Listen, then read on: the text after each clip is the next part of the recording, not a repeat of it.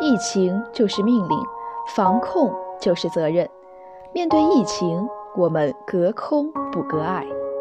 各位听众朋友们，大家好，这里是重庆邮电大学阳光校园广播台，欢迎收听本期特别节目《拒绝野味》，我是主播沈西。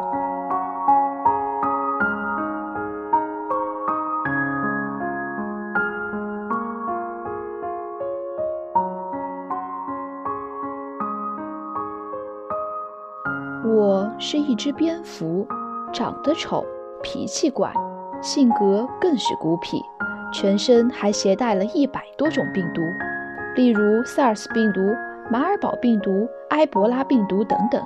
可是它们对我的影响极低，但是对人类而言却是足以致命的。不过我并不坏，也从未想过要去祸害谁。为了不给人类带去灾难。只能卑微地生存着，努力进化成没人喜欢的样子，深居简出，夜里出行，幻想着可以和人类永远井水不犯河水。可是某一天，我的幻想还是被打破了。千百年来，人类驯养了鸡、鸭、牛、羊，已经享用了数不尽的福泽。但也正因为吃了千百年，有些人已经吃够了，想要找些新鲜刺激的，于是便开始肆意滥杀食用野生动物。对此，我只想说，愚蠢。以我在地球上生活了千万年的经验来看，破坏自然生态平衡，终会得到大自然的报复。以上是一只蝙蝠的自述。其实并不是只有蝙蝠携带大量致命病毒，果子狸也是易成为 SARS 病毒等多种病毒传播的中间宿主。刺猬、野兔也携带众多体内寄生虫。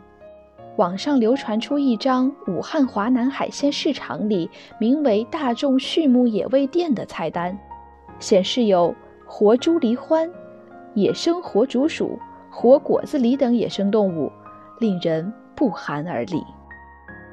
十几年前的 SARS 后被证明来自中华菊头蝠，果子狸与它们接触后感染，再将病毒传染给食用它们的人类。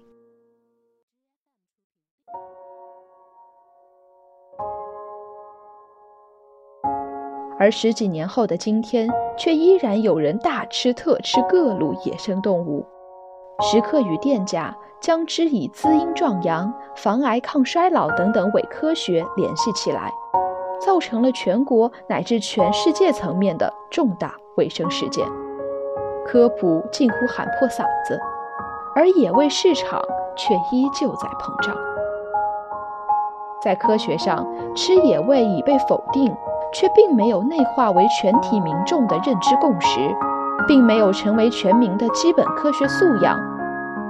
甚至吃野味，在神秘主义叙事和营销技巧吹鼓的加持下，反而有被美化的倾向，变成可艳羡之事。当前全国上下都在抗击肺炎疫情，我们也是时候该反思了。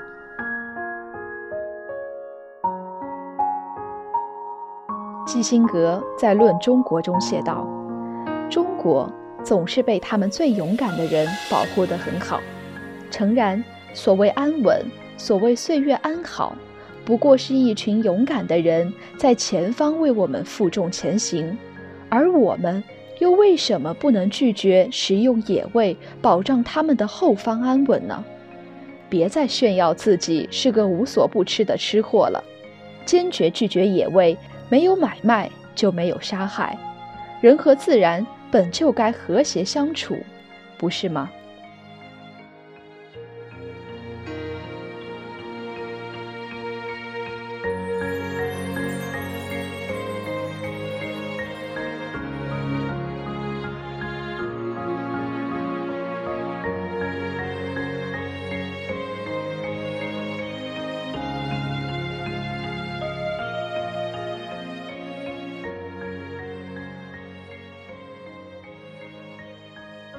那么本期节目到这里就结束了，感谢您的收听，我是主播瞬息。